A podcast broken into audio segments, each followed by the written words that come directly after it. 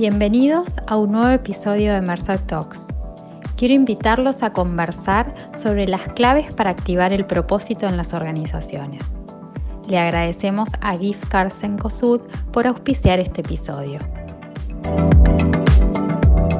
Lo que queremos hablar en este espacio es de cómo crear valor de una manera sustentable en las organizaciones, pero con un enfoque práctico, o por lo menos lo más práctico que podamos desde la perspectiva de Mercer.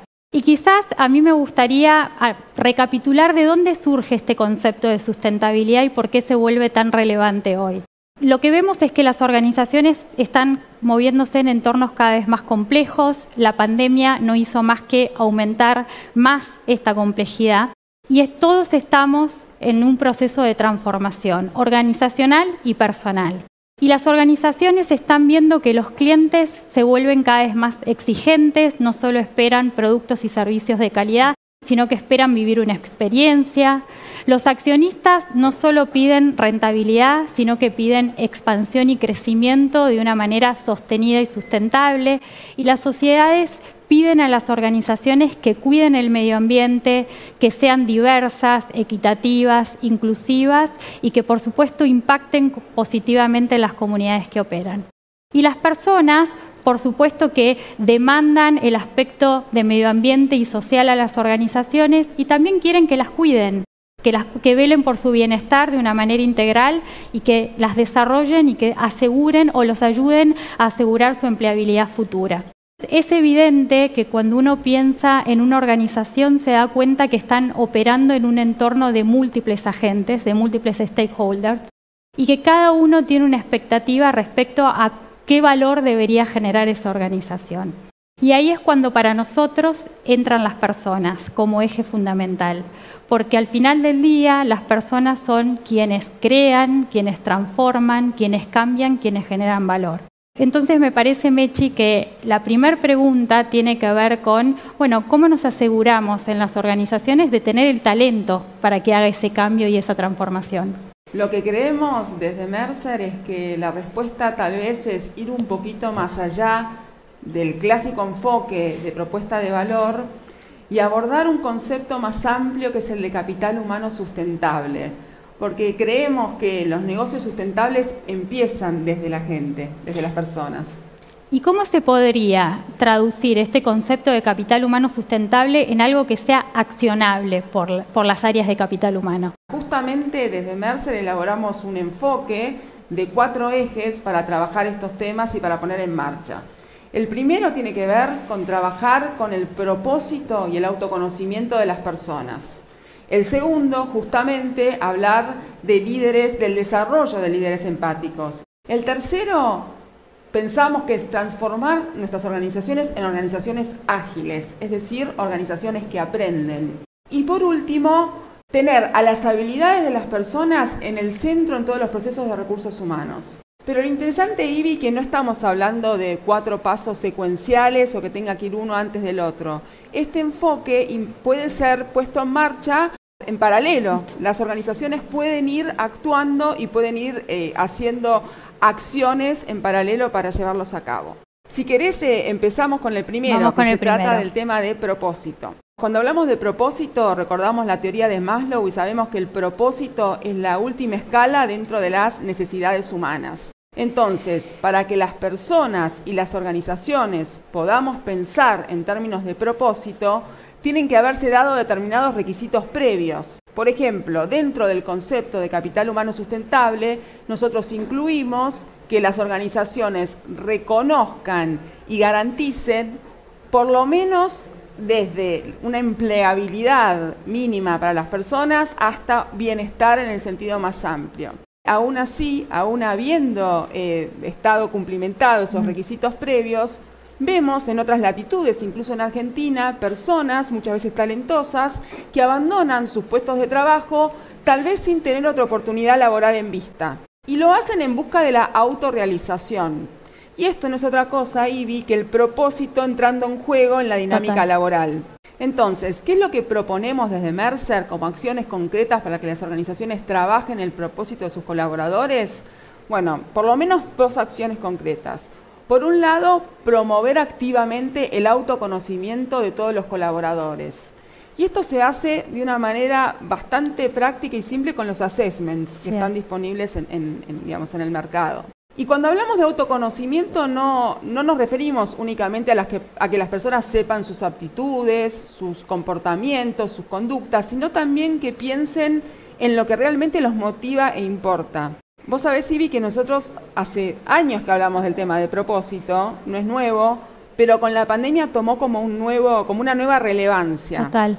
Porque ninguno de nosotros quiere invertir energía y tiempo en algo que no nos importa, que no nos motiva. Por eso insistimos en este tema de promover el autoconocimiento de las personas. Y como segunda acción, que nos parece muy importante también, es que las compañías tengan una estrategia de escucha continua de sus empleados. ¿Para qué? Para conocer las necesidades, los intereses y las expectativas de las personas. Y acá también hay herramientas disponibles en el mercado. Nosotros tenemos nuestra herramienta Mercer Sirota y la reciente alianza de Mercer con Qualtrics. Con estas herramientas podemos tener datos que de una manera muy asertiva nos permitan vincular el propósito de las personas con el propósito de la organización. Y en todo esto que estamos hablando es clave el rol de los líderes.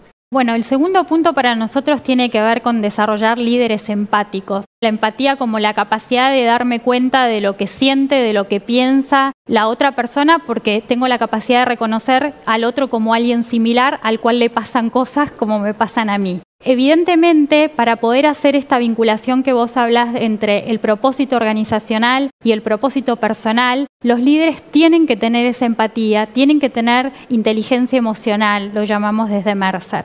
Y desde nuestra visión, la inteligencia emocional se traduce en tres aspectos. Primero, la capacidad de gestionar mis propias emociones, que tiene que ver con mi optimismo y mi propia capacidad de gestionar el estrés. Por otro lado, la capacidad de gestionarme a mí misma, y esto tiene que ver con mi flexibilidad, con mi autoconfianza, con mi orientación al aprendizaje, con mi capacidad de autorreflexión. Y el tercer punto tiene que ver con gestionar a otros. Y ahí es donde eh, entra la empatía, la capacidad de generar redes, de relacionarnos, de gestionar el conflicto, la capacidad de influencia. Ahora, lo interesante es que estas cuestiones se pueden medir y se pueden desarrollar.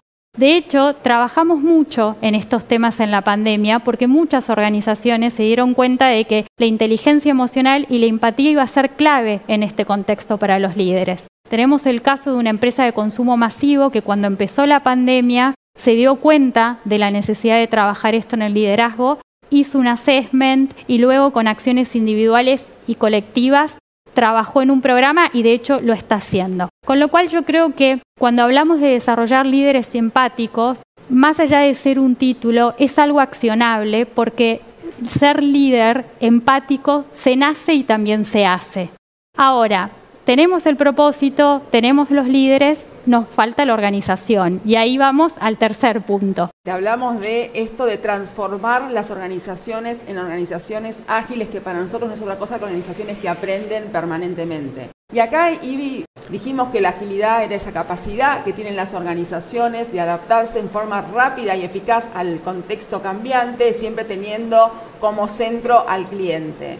Algunos aprendizajes si querés, como, como experiencia colectiva que pudimos recolectar a través de estar trabajando, digamos, durante estos últimos meses con clientes que están en, procesos de transformación de sus negocios. Te diría, Ivy, que una gran parte de nuestros clientes están en procesos de transformación. Entonces, cuando hablamos de, estos, de estas lecciones aprendidas, si querés empezamos por, digamos, por alguna, no, no es un listado taxativo, es simplemente algunas cuestiones que queremos, que nos parecen clave eh, destacar. En principio tiene que ver con el diseño organizacional.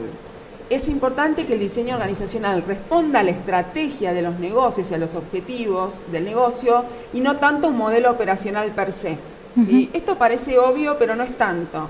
Lo que queremos decir es no caer en la tentación por ahí de enamorarnos de la ejecución operacional ágil y cuidar que la organización refleje las capacidades críticas que se necesitan para innovar y para generar crecimiento. Como segundo punto y muy relacionado con el primero, está el tema de definir en qué nivel de agilidad queremos situar la organización, cómo va a ser el camino para recorrer y cómo la organización puede ir digiriendo ese proceso en función de su cultura, en función de sus líderes, en función de todo lo que estamos hablando. Como tercer punto, y, y permitime decirte que para mí tal vez es uno de los puntos más clave, es que las organizaciones en transformación necesariamente tienen que revisar su modelo de gobierno, especialmente en lo que es la toma de decisiones. Porque si las personas o los grupos innovadores o que tienen que crear valor no tienen el poder de decisión suficiente como para hacer que las cosas sucedan, es bastante probable que el objetivo transformacional no, no, no llegue a su término. Mm.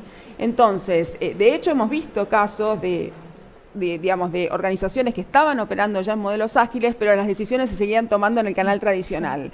Entonces, ojo, luz amarilla, si está ocurriendo eso, son todos temas que se pueden trabajar y que se pueden, eh, digamos, accionar con un buen seguimiento y con un buen liderazgo. Y siempre tener en cuenta que la transformación trae contradicciones trae tensiones entre el corto, mediano y el largo plazo, que son tensiones naturales, pero las organizaciones y las personas tienen que ser capaces de superarlas. Y ahí es donde entran, digamos, a jugar las habilidades. Lo que vemos como factor común en todos los procesos de transformación de los negocios son los, los puestos tradicionales que se desglosan en roles. Los roles tienen atrás las habilidades de las personas para poder llevarlos a cabo. Y ahí vemos la habilidad como la semilla de la transformación. Y eso nos lleva al cuarto y último eje. Nosotros creemos que las habilidades tienen que ser el centro de todos los procesos de capital humano. Y nos han preguntado en este último tiempo, bueno, pero cuando hablan de habilidades, ¿a qué se refieren? ¿Qué son las habilidades? No hay una definición única. Para nosotros las habilidades pueden ser competencias de liderazgo, competencias core que pueden, digamos, hacer referencia a habilidades cognitivas o conductas, pueden ser conocimientos técnicos o certificaciones. Es bien amplio el concepto. Lo que sí está claro es que las habilidades han ido evolucionando, van a continuar evolucionando y que dependen del rol. Entonces, el primer paso para tener las habilidades como centro de los procesos es mapearlas y, por supuesto, mantener vivo ese mapa. Hace muy poquito Mercer publicó una encuesta de habilidades en donde un 40% de las organizaciones nos dijo que ya tiene una taxonomía de habilidades y que el motivo por el cual tiene esa taxonomía es porque quiere, por un lado, asegurarse de contratar esas habilidades premium que el negocio necesita y porque por otro lado quiere incentivar el desarrollo de habilidades. Con lo cual ya estamos viendo las habilidades como parte de los procesos de adquisición de talento y de desarrollo de talento. Pero algo que hemos trabajado en los últimos meses es empezar a incorporar las habilidades como parte de los procesos de pago o de compensación. Tenemos el ejemplo de una organización que vinculó el, desarrollo o la adquisición de habilidades de conocimiento técnico al pago, o, por ejemplo, otra organización que quiso trabajar en identificar los distintos segmentos poblacionales que ponían en juego habilidades similares y definir una filosofía de pago para cada uno en términos de, bueno, en qué mercado compiten por talento, cómo debería ser el pago, qué elementos de pago debería tener. Y lo que es interesante es que el uso no tradicional de herramientas tradicionales de pago pueden ser un gran aliado para eso. O sea, mientras esperamos las encuestas de habilidades, mientras esperamos la inteligencia artificial, tenemos hoy herramientas que podemos usar para empezarlo a incorporar en el pago. Con lo cual yo te diría que, en resumen, cuando estamos hablando de capital humano sustentable, me parece que por un lado estamos hablando de que es una inversión a largo plazo que implica invertir en propósito, implica invertir en liderazgo, en habilidades, en organizaciones que aprenden y que cambian, y que al final del día lo que buscamos es la resiliencia. ¿sí? Lo que buscamos es tener organizaciones resilientes que perduren en el tiempo de una manera sustentable y sostenida. Le agradecemos a GIF Carsen por auspiciar este episodio.